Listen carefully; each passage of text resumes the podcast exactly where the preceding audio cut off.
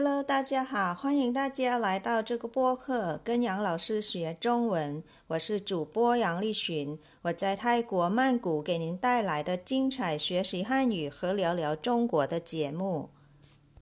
สวัสดีค่ะ คุณผู้ฟังทุกท่าน ขอต้อนรับเข้าสู่เรียนจีนกับหยางเราซื้อพอดแคสต์ค่ะ ดิฉันหยางลี่ชินรับหน้าที่เป็นผู้ดำเนินรายการค่ะ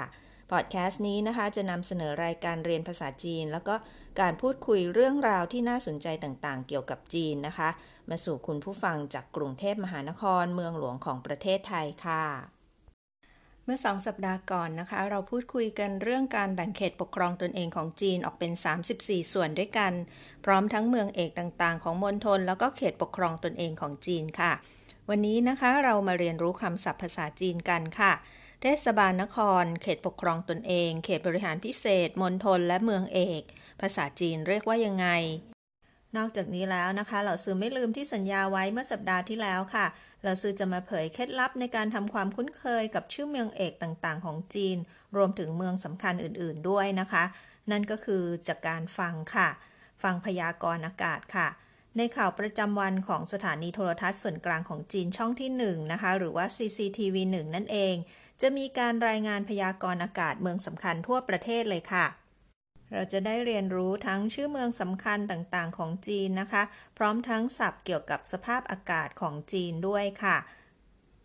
ฟังไปเรื่อย ๆ ทุก ๆ วันค่ะ เราจะคุ้นเคยกับชื่อเมืองต่างๆ ของจีนไปโดยอัตโนมัติ แล้วก็ถ้าเราพอจะอ่านตัวอักษรจีนออกนะคะ เราก็จะรู้ว่าเมืองที่รายงานในพยากรณ์อากาศนั้น เป็นเมืองของมณฑลหรือว่าเขตปกครองตนเองอะไรด้วยค่ะ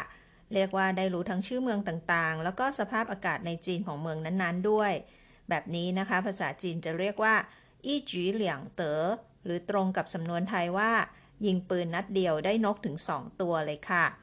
ได้ทั้งรู้จักชื่อเมืองสำคัญ แล้วก็ได้ทั้งรู้จักสภาพอากาศประจำวันทั่วประเทศจีนด้วย ดีจริง ๆ เลยใช่ไหมคะอีจีเหลียงเต๋อค่ะ ยิงปืนนัดเดียวได้นกถึง 2 ตัวเลยค่ะ ส่วนในตอนท้ายของพอดแคสต์วันนี้นะคะ เราสื่อจะให้ฟังคลิปการรายงานพยากรณ์อากาศเมืองสำคัญทั่วประเทศจีนกันค่ะรอติดตามฟังดูนะคะว่าคุ้นๆกับชื่อเมืองที่รายงานหรือเปล่า แต่ก่อนอื่นนะคะ เรามาเรียนรู้คำศัพท์ของวันนี้กันก่อนค่ะ ไปดูกันนะคะว่าวันนี้เป็นศัพท์อะไรบ้าง ไปกันเลย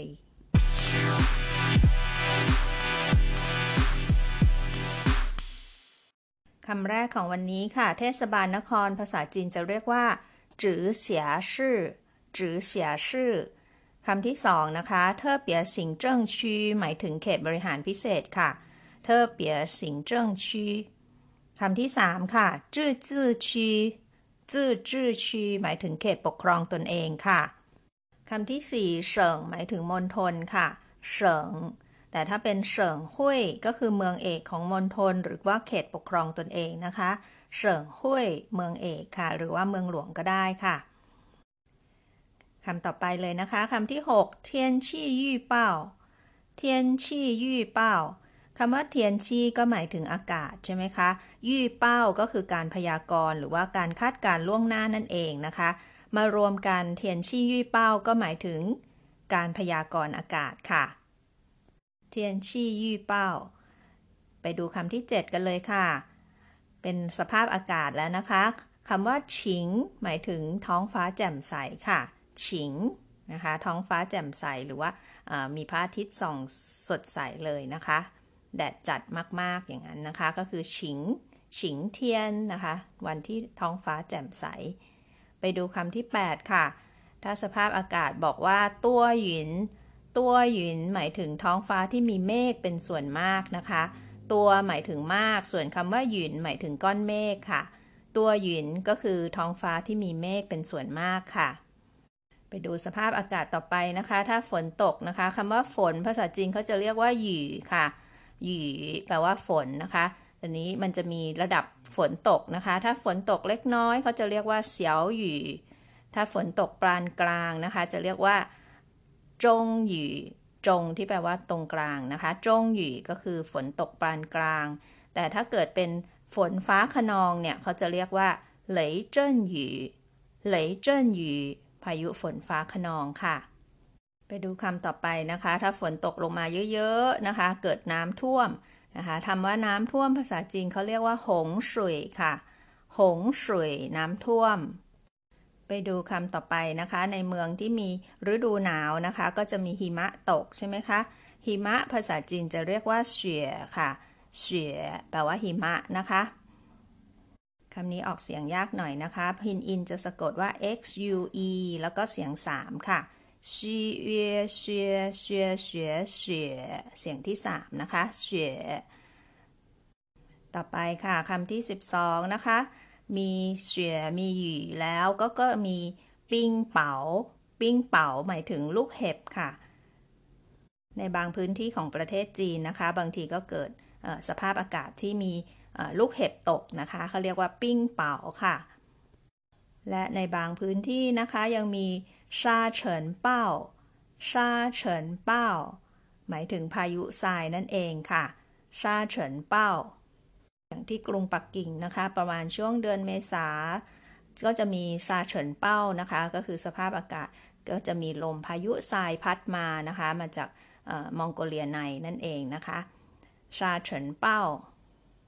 เจอสภาพอากาศแบบนี้นะคะ เวลาออกไปข้างนอกก็จะต้องใส่หน้ากากปิดตา แล้วก็ใส่หน้ากากปิดจมูกด้วยนะคะ เพื่อไม่ให้ทรายเข้าตาหรือว่าสูดเข้าไปนะคะ ถ้ามาหนักๆเนี่ยทั้งหมดมองไปจะเหลืองไปหมดเลยค่ะซาเฉินเป้าเนี่ยนะคะคำต่อไปนะคะถ่ายเฟิงถ่ายเฟิงหมายถึงพายุใต้ฝุ่นค่ะ ต่อไปเลยนะคะคำที่ 15ห่เซี่ยวห่เซี่ยวก็คือสึนามินะคะ อีกสองคำสุดท้ายค่ะคำที่ 16จวนจวนหมายถึงแปรเปลี่ยนนะคะ อย่างเช่นการรายงานพยากรณ์อากาศเขาจะบอกว่าชิงจวนตัวหยุนชิงจวนตัวหยุนก็หมายถึงว่าเป็นสภาพอากาศที่ท้องฟ้าแจ่มใสนะคะ ถึงมีเมฆมากค่ะจวนหมายถึงแปรเปลี่ยนนะคะ จากชิงก็คือท้องฟ้าแจ่มใสจวนตัวหยุนก็คือเปลี่ยนแปลงไปเป็นท้องฟ้าที่มีเมฆมากนะคะคำสุดท้ายของวันนี้ค่ะคำว่าตู้เราจะได้ยินบ่อยมากนะคะใน การรายงานอากาศนะคะ ก็คือหมายถึงองศานั่นเองค่ะ ส่วนใหญ่แล้วเขาก็จะรายงานอุณหภูมิสูงสุดและต่ำสุดนะคะค่ะเขาก็จะบอกชื่อเมืองนะคะ แล้วก็รายงานอุณหภูมิต่ำสุดถึงสูงสุดของเมืองนั้นนะคะ เดี๋ยวเราสื่อจะยกตัวอย่างให้ฟังค่ะเขาจะพูดว่า北京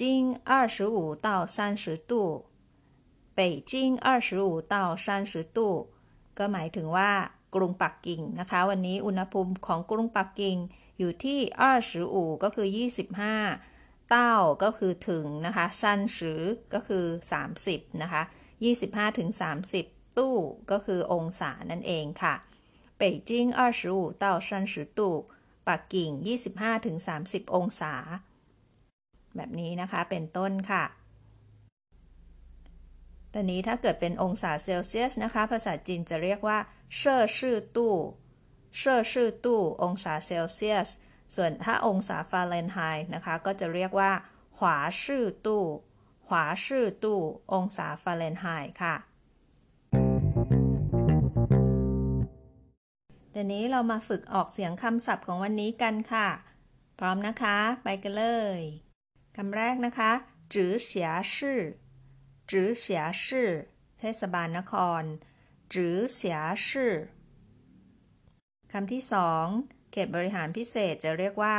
特别行政区特别行政区特别行政区อ่านตาม老师ด้วยนะคะคำที่สามค่ะ เขตปกครองตนเองจะเรียกว่าจื่อจื่อชีจื่อจื่อชีจื่อจื่อชี คำที่สี่ค่ะเฉิงเฉิงหมายถึงมณฑลนะคะเฉิงคำที่ห้าเฉิงหุยเฉิงหุยเฉิงหุยก็คือเมืองเอกหรือว่าเมืองหลวงนะคะคำที่หกเทียนชี่ยี่เป้าเทียนชี่ยี่เป้าเทียนชี่ยี่เป้าพยากรณ์อากาศค่ะคำที่ 7 ฉิง ฉิง ท้องฟ้าแจ่มใส ฉิงคำที่ 8 ท้องฟ้าที่มีเมฆเป็นส่วนมากนะคะ จะเรียกว่า ตัวหยุนตัวหยุนตัวหยุนคำที่ 9 นะคะหยีหยีหมายถึงฝนค่ะหยีถ้าฝนตกเล็กน้อยจะเรียกว่าเสียวหยีเสียวหยีเสียวหยี ส่วนฝนตกปานกลางนะคะ เรียกว่าจงหยีจงหยีจงหยีถ้าพายุฝนฟ้าขนองเรียกว่าเหลยเจิ้นหยีเหลยเจิ้นหยีเหลยเจิ้นหยีต่อที่คำที่ 10 ค่ะ จากหยีแล้วนะคะก็จะเป็นน้ำท่วมก็คือหงสวยหงสวยน้ำท่วมหงสวย คำที่ 11คำว่าหิมะ เรียกว่าเฉยเฉยเฉยออกเสียงให้เต็มนะคะ ลงต่ำก่อนแล้วค่อยขึ้นสูงค่ะ เป็นที่เสียงที่ 3 นะคะคำนี้เฉยต่อไปนะคะคำที่ 12 ปิ้งเป๋า ปิ้งเป๋า หมายถึงลูกเห็บค่ะ ปิ้งเป๋า ไปต่อที่สภาพอากาศต่อไปนะคะคำที่ 13ชาเฉินเป้าชาเฉินเป้า พายุทรายค่ะชาเฉินเป้าคำที่ 14ถายเฟิงถายเฟิงถายเฟิงก็คือพายุใต้ฝุ่นนะคะ 15หายเซี่ยวหายเซี่ยวสึนามิค่ะหายเซี่ยวคำที่ 16จวน จวนจวนแปลเปลี่ยนนะคะ และสุดท้ายค่ะคำที่ 17 ตู้ ตู้ หมายถึงองศาค่ะ ตู้ องศานะคะ ถ้าเป็นประเทศที่ใช้องศาเซลเซียสนะคะ ก็จะเรียกว่าเช่อชื่อตู้摄氏度องศาเซลเซียสค่ะ摄氏度 องศาเซลเซียสนะคะ ที่ประเทศจีนก็ใช้องศาเซลเซียสเหมือนที่เมืองไทยเลยค่ะ แต่ถ้าเป็นอเมริกาก็จะใช้华氏度华氏度องศาฟาเรนไฮต์ค่ะ华氏度องศาฟาเรนไฮต์ค่ะ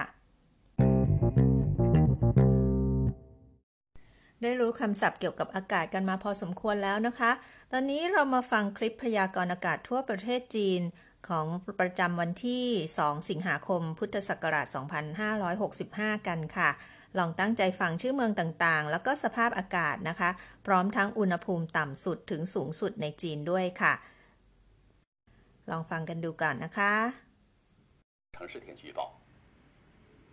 北京多云，二十五到三十四摄氏度；锦州晴转多云，二十五到三十四度；呼伦贝尔多云转晴，十七到二十九度； 赤峰多云，二十二到三十四度；乌兰察布多云，十九到三十一度；鄂尔多斯多云，二十一到三十度；宝鸡多云转小雨，二十四到三十四度；拉萨小雨，十四到二十四度；达州多云，二十七到三十八度。雅安阵雨转阴，二十三到二十九度；宜宾小雨，二十四到三十一度；遵义晴，二十三到三十四度；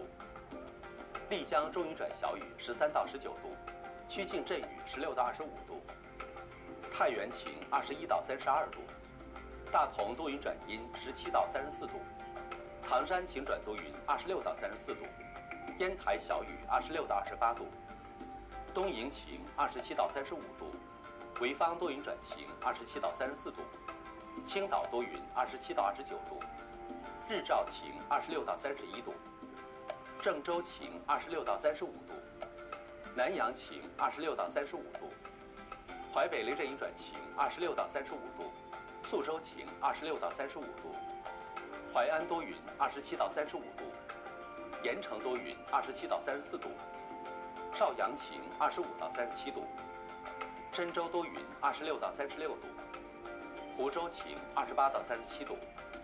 嘉兴多云转晴，二十七到三十六度；绍兴晴，二十七到三十七度；衢州晴，二十七到四十度。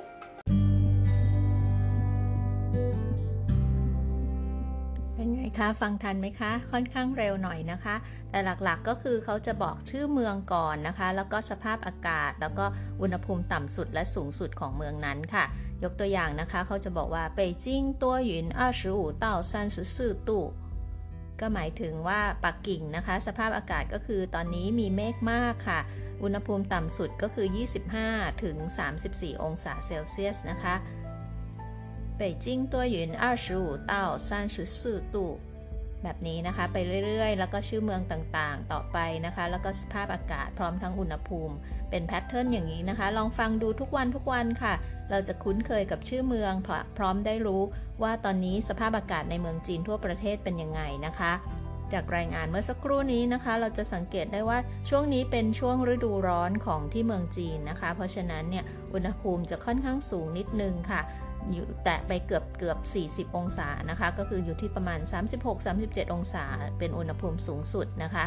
ส่วนบางแห่งนะคะก็อาจจะมีอุณหภูมิต่ำสุดลงไปที่ถึง 17 องศาเย็นๆ สบายๆ ใช่ไหมคะ ส่วนใหญ่แล้วจะเป็นอยู่ในภาคเหนือของจีนนะคะ ที่จะมีอุณหภูมิเย็นๆ หน่อยนะคะ หรือว่าบนออยอดเขาสูงๆ ก็จะมักจะมีอุณหภูมิต่ำนิดนึงนะคะ แต่โดยรวมๆ แล้วช่วงนี้ก็เป็นช่วงฤดูร้อนอย่างที่เราซื้อพูดไปค่ะ